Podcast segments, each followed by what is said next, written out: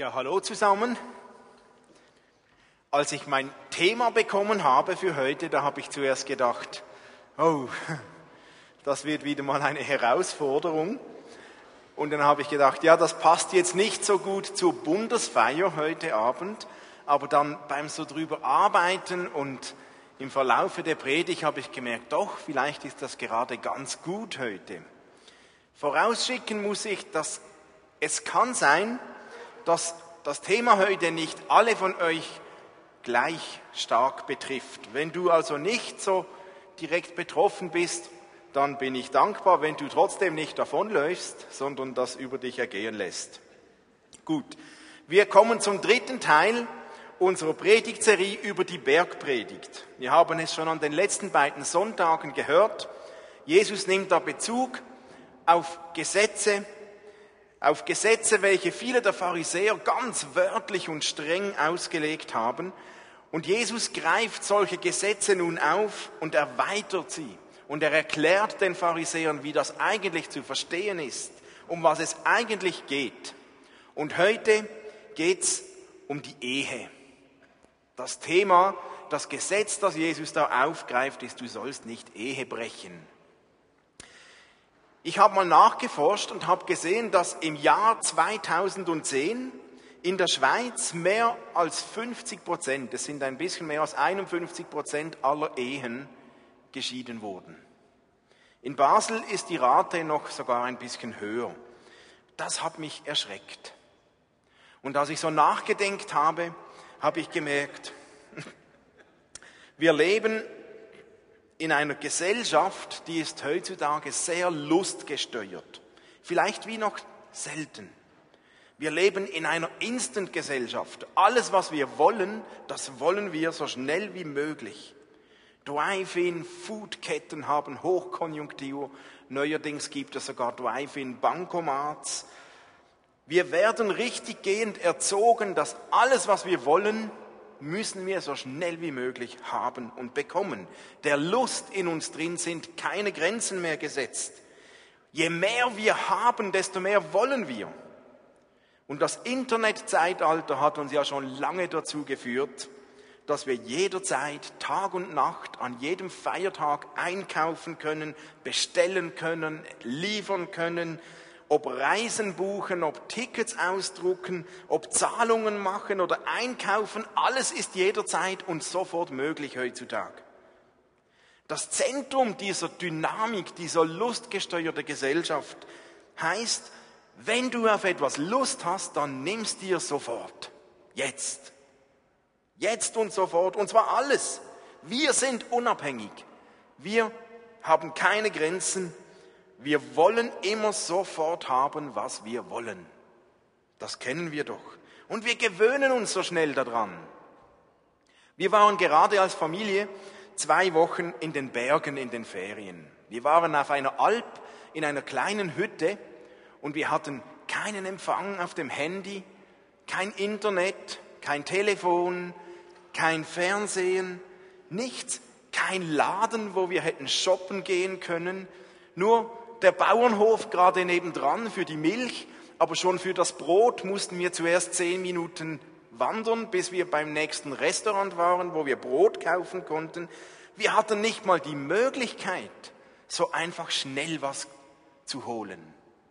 Und ich sage euch, es war herausfordernd. Wir mussten alles planen für zwei Wochen, für eine Woche, aber es hat uns so was von gut getan. Und ich habe gemerkt, wie wir uns so daran gewöhnen, dass Lust und Laune uns prägt. Wenn ich ein Stück Fleisch will zum Essen, dann gehe ich jederzeit in den Coop oder in den Migro oder dann gehe ich noch in eine Tankstelle, wenn Sonntag ist. Ich kann mir das jederzeit kaufen. Und plötzlich geht's mal nicht mehr. Es wurde so normal. Was wir wollen, wollen wir sofort. Und das betrifft jetzt sogar den Bereich von Beziehungen. Sex, ist kein Tabuthema mehr.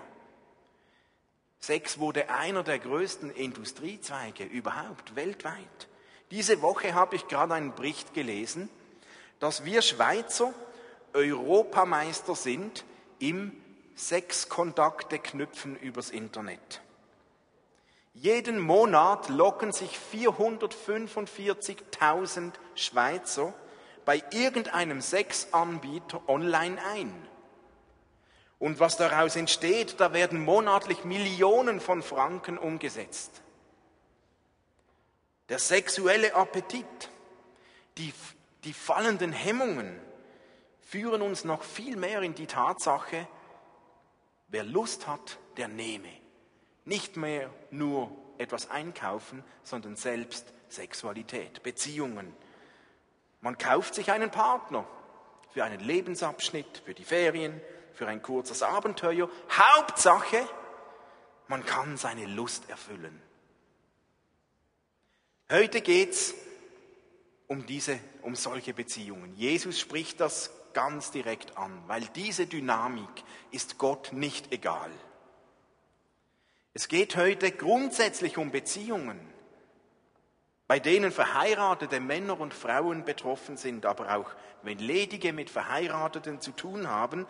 Und es ist mir wichtig da zu sagen, es geht längst nicht nur, wenn wir über Ehebruch reden, es geht längst nicht nur um Sexualität. Zu einer Ehe gehören viele Bereiche. Gewohnheiten, Emotionen, der Alltag, Leben teilen, miteinander unterwegs sein, gemeinsame Erlebnisse machen und auch Sexualität. Und wenn wir also über Ehebruch reden, dann können jedes dieser Themen betroffen sein. Man kann einer Ehe auch mental schaden oder emotional oder vertrauensmäßig oder wenn man Dinge tut mit anderen Menschen, die eigentlich in eine Ehe gehören würde. Die Basis von unserem Thema heute liegt darin, dass Gott der Ehe eine unglaublich hohe Wertschätzung entgegenbringt. Die Bibel stellt klar, dass es keine tiefere und keine engere und keine persönlichere Gemeinschaft gibt, als die Ehe es ist. Und die Bibel lehrt uns auch, dass gewisse Emotionen und Erlebnisse mit einer einzigen Person stattfinden sollen. Treue, Verbindlichkeit, die Einmaligkeit und Wertschätzung sind dabei ganz wichtige Werte. Also, Jesus braucht, weil er vielleicht geahnt hat oder schon damals diese lustgesteuerte Gesellschaft so viel geprägt hat, ganz scharfe Worte. Matthäus 5, Vers 27, wir sind in der Bergpredigt, da sagt er, Ihr habt gehört, dass es im Gesetz von Mose heißt, du sollst nicht die Ehe brechen. Ich aber sage euch, wer eine Frau auch nur mit einem Blick voller Begierde ansieht, hat im Herzen schon mit ihr die Ehe gebrochen. Es war zunächst mal Gottes Absicht mit der Ehe, dass ein Mann und eine Frau sich finden und einander verschenken, sodass sie eins werden. Und dieser Bund, den sie dann gemeinsam schließen, der gilt bis ans Lebensende. Der ist gekennzeichnet von Treue, von Verbindlichkeit, von der Einmaligkeit. Gott hat nun etwas dagegen und Jesus spricht das an, wenn diese Einmaligkeit gestört wird. Jesus wusste auch, dass ein Ehebruch an sich nur ein Ausdruck von etwas ist, das vielleicht schon lange vorher begonnen hat. Und deshalb sagt er nicht erst, wer Ehebruch begangen hat, sondern schon nur, wer eine Frau oder auch wer einen Mann mit einem Blick voller Begierde ansieht, der hat schon in seinem Herzen Ehebruch begangen. Das bedeutet nun natürlich nicht, dass Männer und Frauen sich nicht mehr anschauen dürfen oder sich aneinander freuen dürfen. Wir sind Menschen. Und wir Menschen sind grundsätzlich geschaffen, als sexuelle Wesen. Und die Kraft von sexueller Attraktivität gehört zu unserem Wesen als Mensch. Wir ziehen einander an. Das ist grundsätzlich auch mal okay. Jesus hat nun diese Worte in eine Kultur hineingesprochen, wo die Frau total ohne Recht und Ansehen war. Es war damals für die Pharisäer verboten, mit einer Frau zu sprechen. Es war verboten, einer Frau die Hand zu geben. Es war verboten, eine Frau zu grüßen. Es gab bei den Pharisäern sogar eine Gruppe, die haben diese Worte hier von Jesus, die er gesagt hat, so wortwörtlich, buchstäblich ausgelegt, die wurden die blutigen Pharisäer genannt. Die haben nämlich gesagt, es ist grundsätzlich schon so schlecht, eine Frau schon nur anzusehen. Und wenn wir nun in die Stadt gehen, dann sind wir ja so in der Gefahr, damit uns das nicht passiert, verbinden wir uns die Augen. Und die sind dann ständig mit verbundenen Augen durch die Stadt gelaufen. Und dabei haben sie sich logischerweise überall die Köpfe angeschlagen und blutig geschlagen. Deshalb wurden sie die blutigen Pharisäer gemeint. Der Islam hat dieses Problem so gelöst, dass die Frauen bis auf die Augen verhüllt und verschleiert werden. Das ist aber nicht, was Jesus gemeint hat. Im Gegenteil, Jesus selbst hat mit Frauen gesprochen, was in der damaligen Kultur absolut revolutionär war. Jesus hat Frauen wertgeschätzt. Und er hat uns gelehrt, wer vor einer Frau die Augen schließt, wer eine Frau nicht grüßt, die Hand zurückzieht, nicht mit ihr redet, der kränkt und verachtet die Frau aufs tiefste und verletzt damit Gottes Schöpfungsordnung. Also das ist ganz sicher nicht, was Jesus gemeint hatte, als er gesagt hat, man soll sich nicht mit einem Blick voller Begierde ansehen. Ich habe das auch schon gemerkt. Ich habe schon viele Frauen gesehen, die mir äußerlich gefallen haben. Es gibt viele hübsche Frauen. Es gibt auch viele hübsche Männer.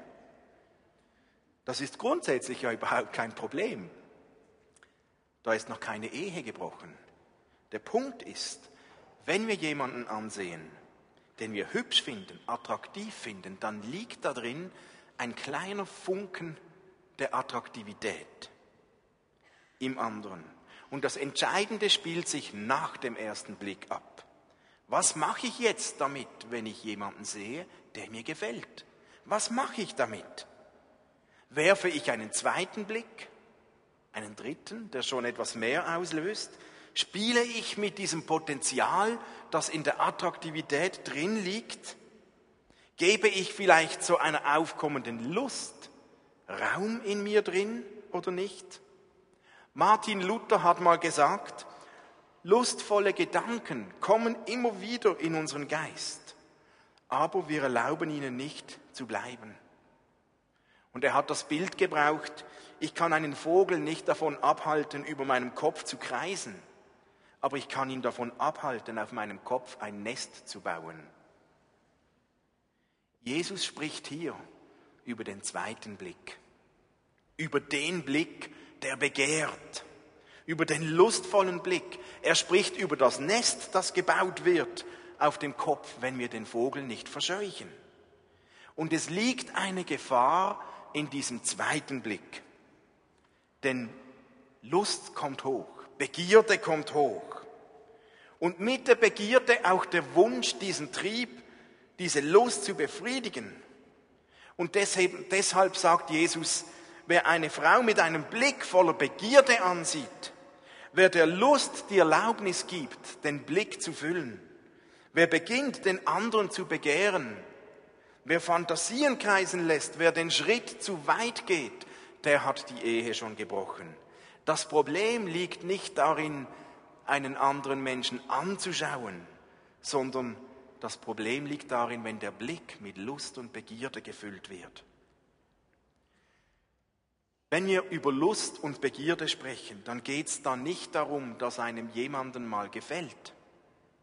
Die tiefere Bedeutung von Lust und Begierde liegt darin, dass ein starkes Verlangen da ist, die andere Person zu besitzen, zu dominieren, Lust bedeutet, ich will etwas haben und ich will es jetzt.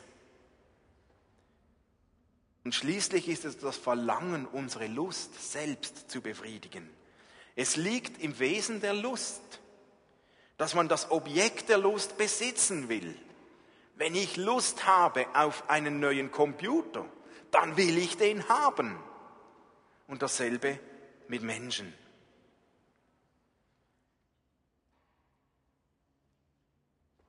große Lüge der Begierde, die große Lüge der Lust lautet, nimm mich und du bist glücklich. Ich brauche das, um glücklich zu sein. Das ist die Botschaft so vieler Werbestrategien, die uns tagtäglich umgeben. Das ist auch die Botschaft unseres eigenen Egos. Gott aber sagt, du brauchst mich, um glücklich zu sein. Und nicht den neuesten Computer und nicht den attraktivsten Menschen. Du brauchst mich. In Matthäus 5.3 steht, glücklich ist der Mensch, der sich bewusst wird, dass er Gott braucht. Nicht andere Menschen, nicht das neueste Produkt. Es wird dich nie glücklich machen. Dieses Thema betrifft übrigens nicht nur Männer, auch wenn Jesus hier anspricht, wenn du eine Frau siehst, es betrifft auch Frauen. Vielleicht sind wir Männer etwas stärker gefährdet, weil wir da mehr Augen gesteuert oder Lust gesteuert sind, als es die Frauen sind. Aber ich denke, es betrifft auch euch Frauen.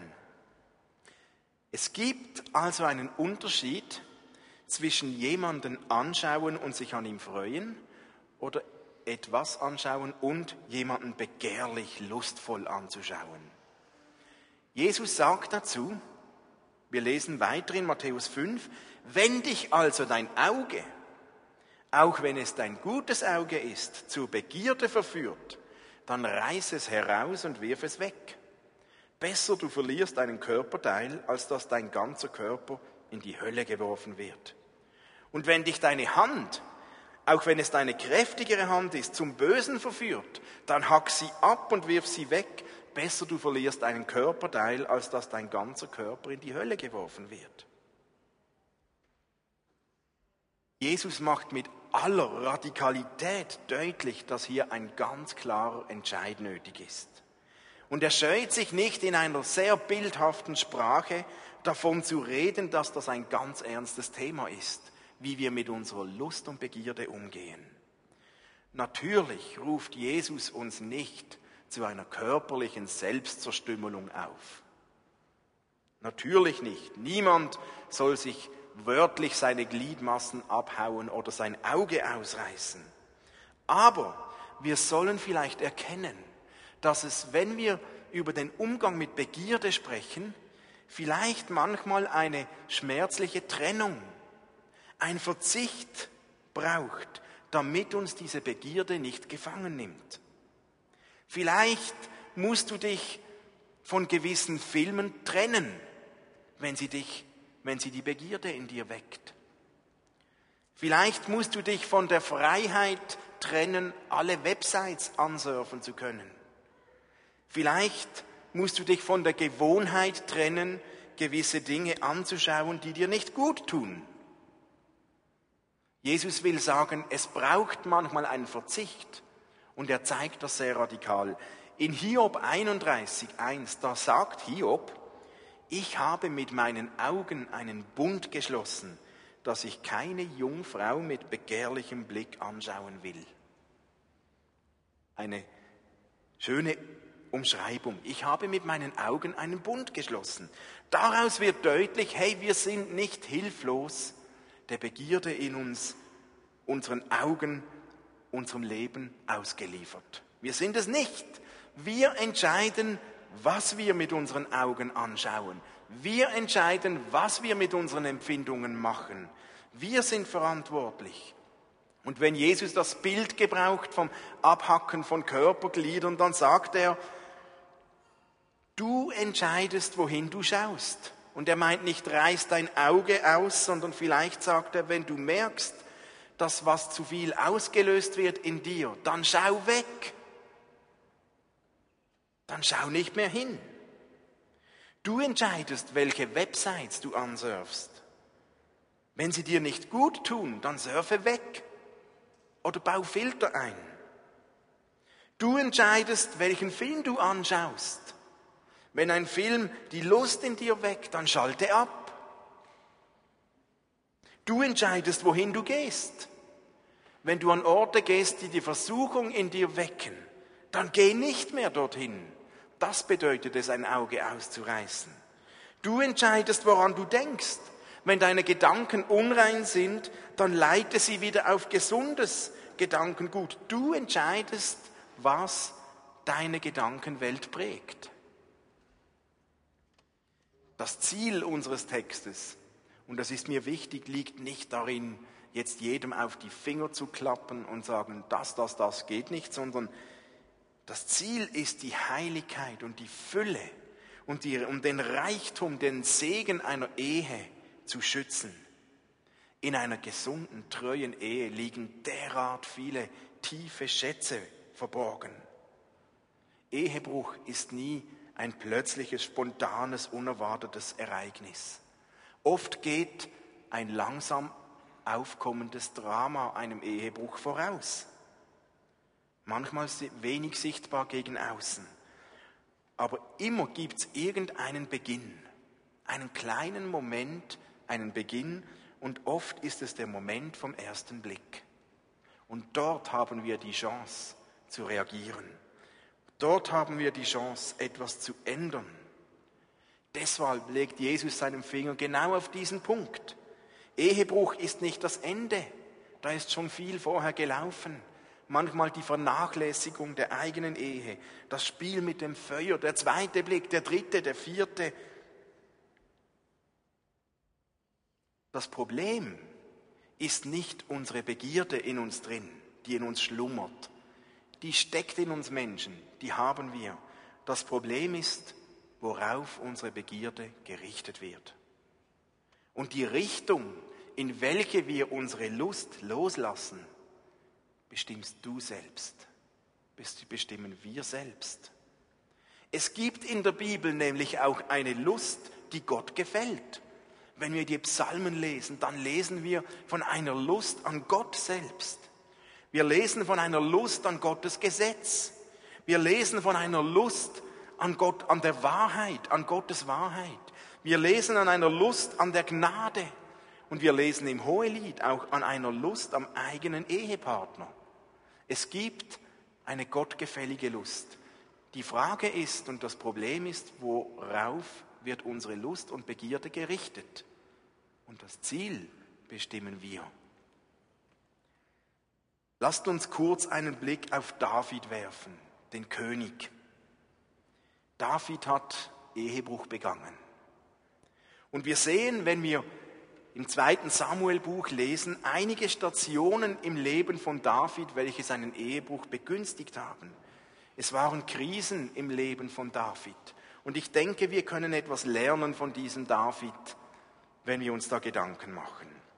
Die erste Krise, die David erlebt hat, er hatte einen kleinen, unscheinbaren Streit mit seiner Frau. Gegenwind, eine scheinbar belanglose Auseinandersetzung. Die Bundeslade wurde zurückgebracht nach Jerusalem und David, der König, tanzte auf der Straße vor der Bundeslade hin und Michael, seine Frau, der war das peinlich. Und die war nicht einverstanden damit, dass David da tanzte. Und so hat sie ein klein wenig Spott ausgesprochen. Sie hat David ausgelacht. Ein kleiner Streit.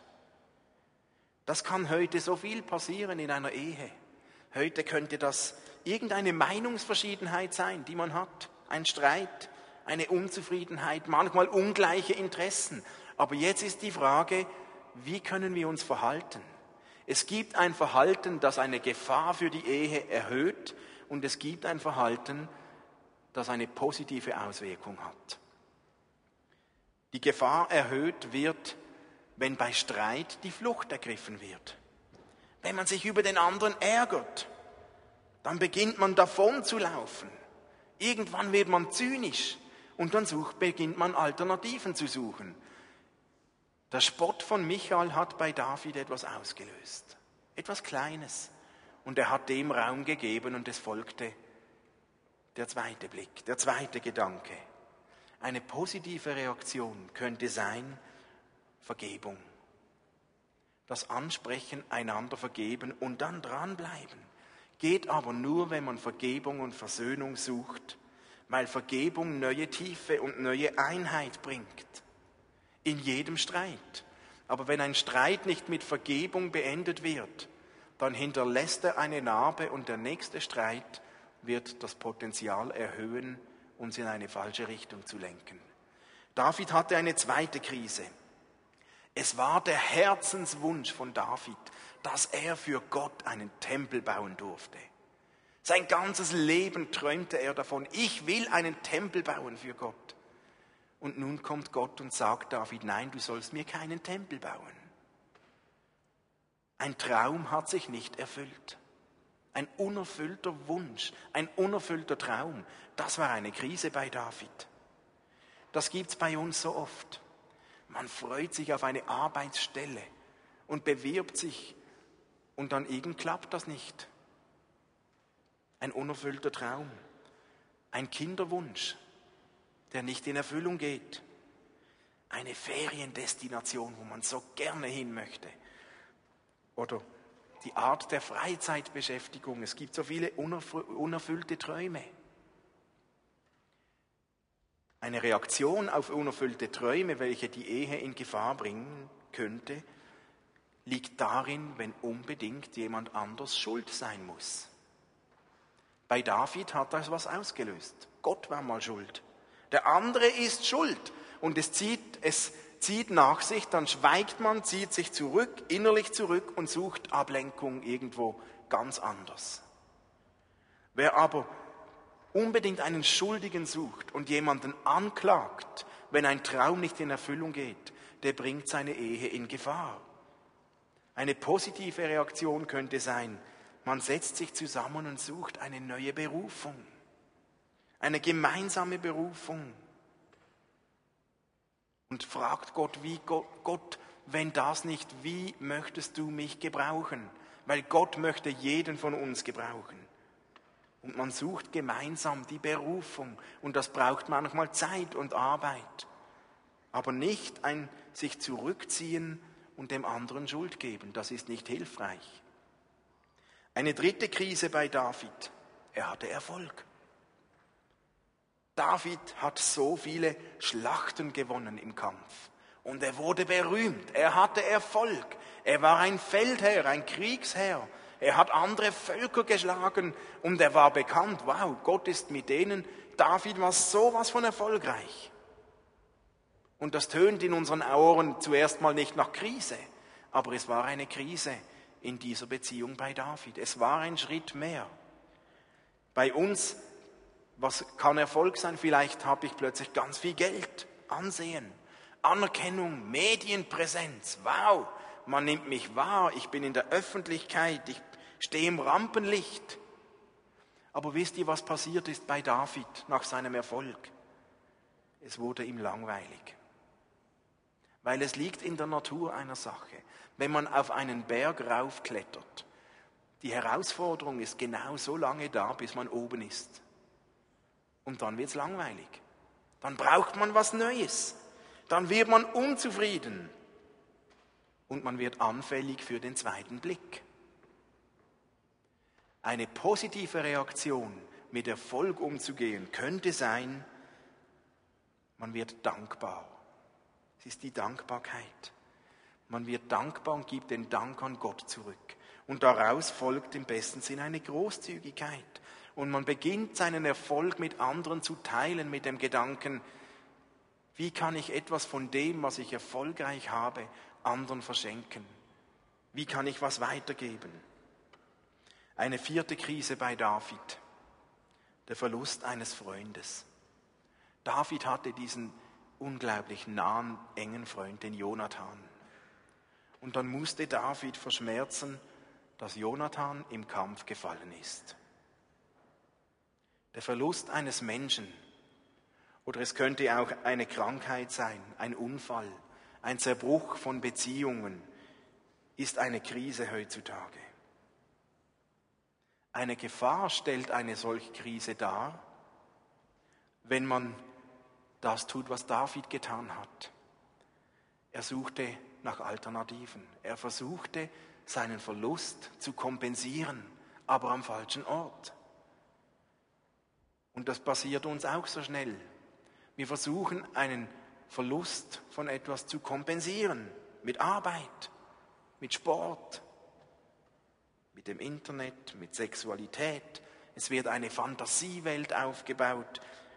Man wird passiv und frisst den Frust in sich hinein und sucht eine Kompensation. Darin lag die Gefahr bei David. Eine positive Möglichkeit, einen Verlust zu verarbeiten in einer Ehe für die Ehre, für die Ehe könnte sein, dass man sich gegenseitig Trost gibt und Halt gibt und füreinander da ist. Geteiltes Leid ist halbes Leid. Und schließlich hatte David noch eine Krise. Wir lesen im 2. Samuel 10, wie er selbst als Feldherr nach seinem allem Erfolg und, und all seinen Krisen, er ging nicht mehr selbst aufs Feld. So blieb er zu Hause und delegierte den Kampf an andere. Und er blieb zu Hause. Und dann saß er da, so im Alltag, und wusste nicht mehr, was tun. Es wurde ihm langweilig. Der Alltag hat ihn eingeholt, es wurde ihm langweilig. Und wir, haben, wir lesen, wie das bei David rausgekommen ist. Das kann so eine Krise sein. Die Langeweile, der Alltagstrott, die tödliche Routine, wenn keine Frische mehr da ist in einer Ehe, in einer Beziehung, keine Energie mehr da ist, die Langweile Einzug gehalten hat. Die Gefahr birgt das in sich, wenn man dann unzufrieden wird.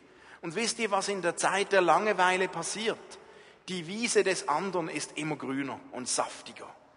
Und man plötzlich entdeckt man die schönen saftigen Wiesen bei den anderen. Man wirft den zweiten Blick. Man sieht plötzlich die Attraktivität, die überall rum ist, aber nicht mehr bei mir. Da ist es nur noch grau und langweilig. Und man wird gleichgültig. Eine Alternative in einer Langweilephase für eine Ehe würde daran, darin liegen, wieder Initiative zu entwickeln, kreativ zu werden, neue Inspiration zu suchen, sich nicht damit abzufinden, es ist halt so, aber da braucht es Initiative, da braucht es Kraft. Weil gerade in solchen Krisenzeiten sind wir anfälliger als sonst, unseren Begierden einfach nachzugeben. So wie David. Nach seinen Krisen, nach dem Streit, die unerfüllten Träume, nach seinen Erfolgen, nach dem Verlust der Langeweile, da sitzt er zu Hause und sieht die Bathseba, eine Frau, in einem Nachbarhaus und sieht, wie sie nackt badet. Und er wirft den zweiten Blick. Und er konnte nicht mehr wegschauen. Und es steht da, er starrte und er starrte auf diese Frau. Und schließlich begeht er den Ehebruch. Mit all seinen schrecklichen Folgen. Es hat sich da noch vieles angehängt bei David. Es ist also ganz entscheidend zu überlegen, was können wir tun, dass gerade in solchen Krisenzeiten wir das Potenzial erhöhen, mit unseren Begierden einen gesunden Weg zu gehen und nicht die Gefahr laufen, auf einen ungesunden Weg zu kommen. Übrigens ist mir aufgefallen, dass dieselben Dynamiken wie in einer Ehe und Beziehungen oft auch in unserer Beziehung zu Gott Einzug halten. Wenn wir schwere Momente erleben, dann reagieren wir auch in unserer Gottesbeziehung sehr ähnlich. Und wir stehen dann vor der Frage, richten wir unsere Energie auf Gott oder auf was ganz anderes? Flüchten wir? Suchen wir Alternativen? Es gibt da oft eine Parallele und oft hat die Parallele unserer oder die Qualität unserer Gottesbeziehung eine Parallele in der Entwicklung unserer Ehebeziehung. Nun, ich möchte noch drei Dinge erwähnen, die uns helfen können, gerade in solchen Beziehungen auf einem gesunden Weg zu bleiben. Das Erste, das uns hilft, glaube ich, tiefst, ist die Kraft der Gemeinschaft. Tausche dich mit Freunden aus. Erzähle Freunden, wie es dir geht in deiner Ehe, in deiner Beziehung. Sei transparent. Betet füreinander. Sei transparent und erzähle von Begierden oder Lust, die aufkommt. Das ist noch, nicht, noch nichts Schlimmes, sondern wohin können wir sie lenken? Betet füreinander. Wisst ihr, je mehr fehlgesteuerte Lust im Versteckten gehalten wird, desto schwerer wird es, sie zu bekämpfen. Weil im Geheimen unsere Begierden umso schneller ungesund wachsen. Bringen wir sie ans Licht und erleben wir die Kraft der Gemeinschaft Und es wird uns ein großes Stück einfacher fallen, damit umzugehen.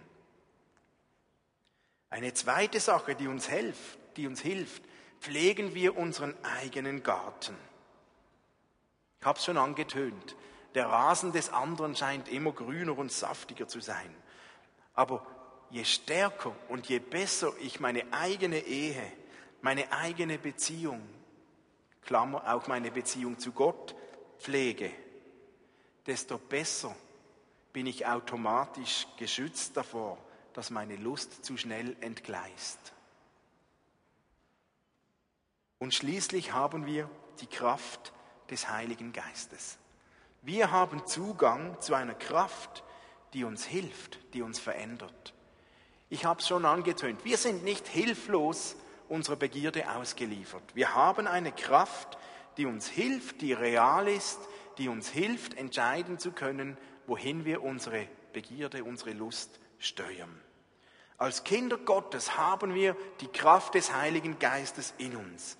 Es ist diese göttliche, heilige Kraft, die uns formt, die uns prägt, die uns verändert. Und je mehr wir dem Heiligen Geist Raum geben, dieser Kraft Raum geben, uns verändern lassen, darum beten, dass Gott uns verändert, uns prägt, desto höher wird die Chance werden, dass wir in den herausfordernden Momenten unsere Begierden in eine richtige Bahn lenken können. Die Kraft Gottes ist zwar jederzeit auch Vergebung pur, aber sie beginnt nicht erst bei der Vergebung, sie beginnt schon viel früher. Nicht erst bei der Wiedergutmachung und Vergebung, sondern schon beim Anfang, bei der Entscheidung. Gottes Geist, Gottes Kraft will uns helfen, uns bewahren und uns formen. Paulus nennt das so in Galater 5. Lasst den Geist Gottes euer Verhalten bestimmen. Dann werdet ihr nicht mehr den Begierden eurer eigenen Natur nachgeben. Denn die menschliche Natur richtet sich mit ihrem Begehren gegen den Geist Gottes. Und der Geist Gottes richtet sich mit seinem Begehren gegen die menschliche Natur. Die beiden liegen im Streit miteinander. Und jede Seite will verhindern, dass ihr das tut, wozu die andere Seite euch drängt. Wenn ihr euch jedoch vom Geist Gottes führen lasst, steht ihr nicht mehr unter der Herrschaft des Gesetzes. Die Auswirkungen, wenn man sich von der eigenen Natur beherrschen lässt, sind sexuelle Unmoral, Schamlosigkeit, Ausschweifung und es folgt eine längere Aufzählung. Die Frucht hingegen, die der Geist Gottes hervorbringt, besteht in Liebe, Freude, Geduld, Treue, Rücksichtsnahme, Selbstbeherrschung und noch andere Dinge. Da wir also durch Gottes Geist ein neues Leben haben, wollen wir uns jetzt auch auf Schritt und Tritt von diesem Geist bestimmen lassen. Wir haben die Möglichkeit und die Kraft, selbst zu entscheiden, wohin wir schauen, wie wir den zweiten Blick füllen. Und wenn jemand sagt, das kann ich nicht, das ist zu stark in mir, dann lesen wir den Paulus im Galaterbrief und sagen, das stimmt nicht, wir sind Kinder Gottes. Wir haben eine stärkere Kraft in uns und die kann uns helfen. Lasst uns einen Moment lang Zeit nehmen, jeder für sich selbst im Timeout kurz darüber nachzudenken. Bist du vielleicht in einer der genannten Krisen im Moment in deinem Leben? Hast du gerade Streit erlebt? Hast du gerade einen unerfüllten Traum zu verarbeiten? Bist du gerade sehr erfolgreich? Musstest du einen Verlust erleiden? Oder plagt dich die Langeweile?